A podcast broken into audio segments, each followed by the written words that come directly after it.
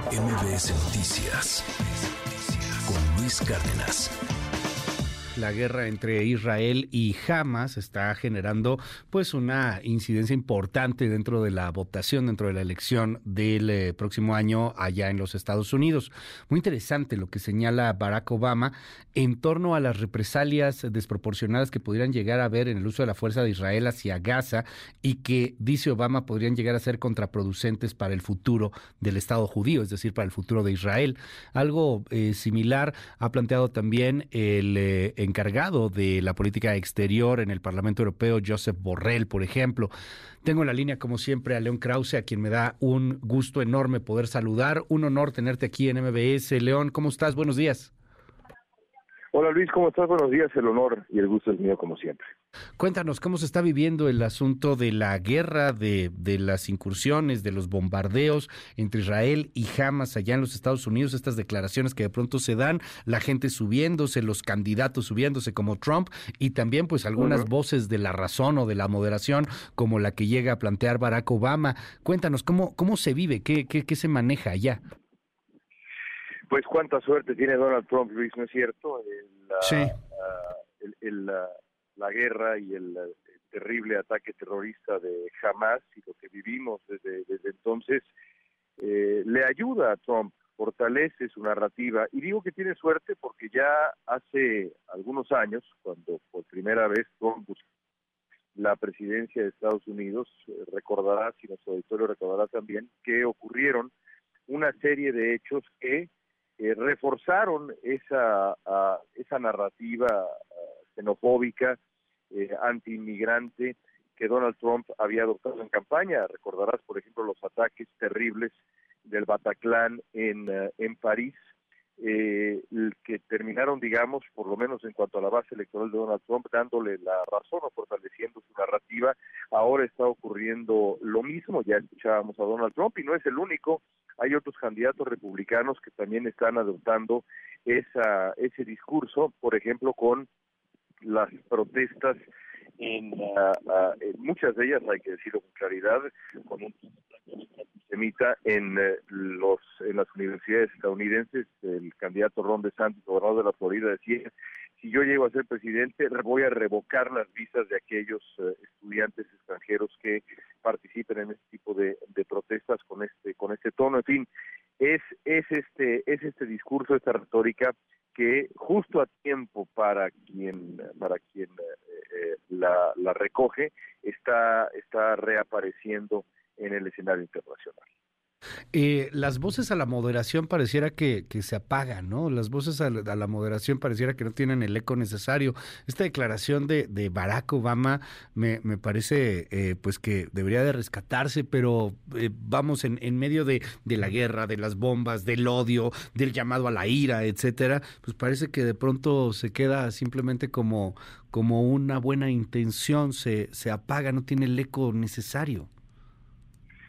Pues mira, la, la primera obligación de la humanidad, uh -huh. eh, uno, uno, uno, quisiera es eh, eh, aprender de, de, sus errores. Claro. Y el discurso de Obama y el discurso de Joe Biden y de otras, de otras voces también similares, eh, pues remiten a la respuesta estadounidense después del 11 de septiembre, una respuesta que por comprensible que fuera, porque lo que se vivió el 11 de septiembre fue el infierno, el horror, así como lo que se vivió en el sur de Israel fue el infierno y el horror, y eso hay que subrayarlo, uh -huh. pues, digamos, mil veces hasta que se entienda lo que realmente fue eso.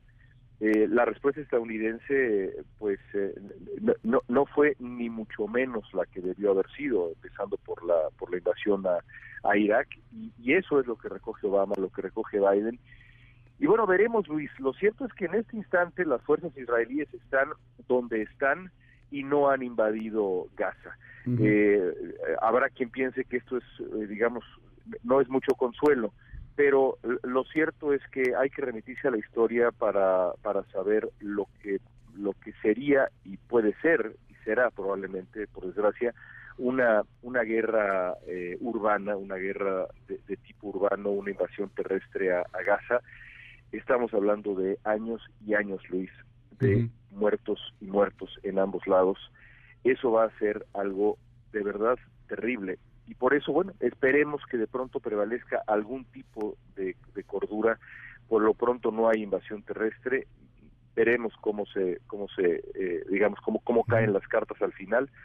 Eh, ojalá prevalezca cierto, cierta cordura. Ojalá prevalezca la cordura, la, la decencia, la, la, moderación, el poder verlo con un poco más de, de calma, pero me imagino, te lo pregunto, que estos asuntos de un mundo convulso, de un Medio Oriente que, que está saliéndose de control, de, de, si se va o no se va probando la, la, presencia de Irán dentro de todo este asunto, Irán, gran eh, enemigo de, de, Donald Trump en su, en su gobierno, él, eh, si no me equivoco, retira estos acuerdos a los cuales había sí. podido llegar Obama. Eh, creo que esto termina por beneficiar pues, a Trump, ¿no? Al Partido Republicano, el, el, el tema belicoso, el tema de la ira, el tema de la guerra. Eh, ¿Qué tanto se mueve entre el elector promedio gringo, León? Bueno, es una gran pregunta esa que planteas, porque generalmente el, eh, cuando hay cuando hay un conflicto, la, la población tiende a alinearse detrás del presidente en funciones, sin importar okay. realmente eh, de qué partido provenga dicho dicho presidente.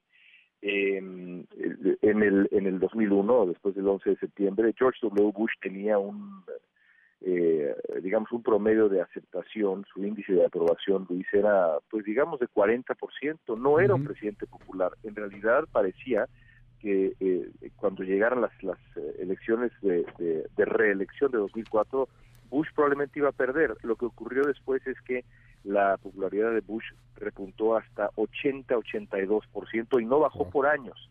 Así que bueno, eh, eh, Joe Biden ha tenido un papel, la verdad, muy muy respetable en muchos uh -huh. sentidos.